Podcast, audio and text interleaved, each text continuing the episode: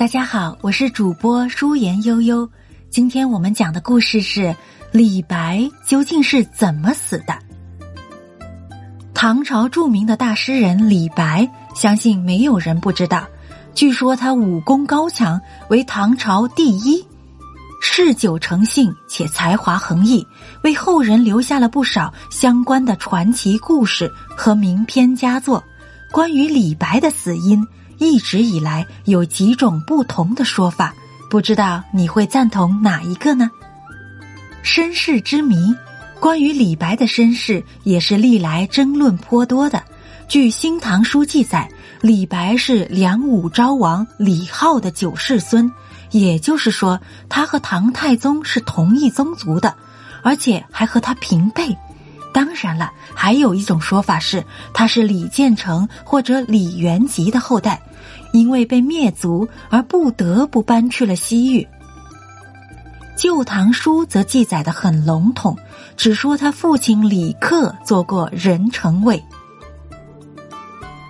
死因有四：安史之乱爆发后，李白对这个世界很失望，还曾做了永王的幕僚，结果永王在和唐肃宗争夺皇位的时候失败了。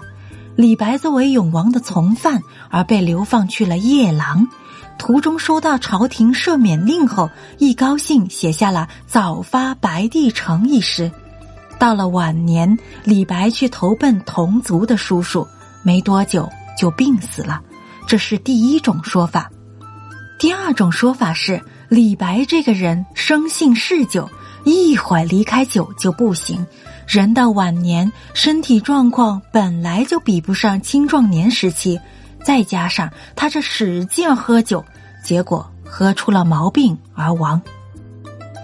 第三种说法则出自《旧唐书》，这本史书中记载说，李白这家伙老了老了还是嗜酒如命，有一天喝酒太多就猝死了。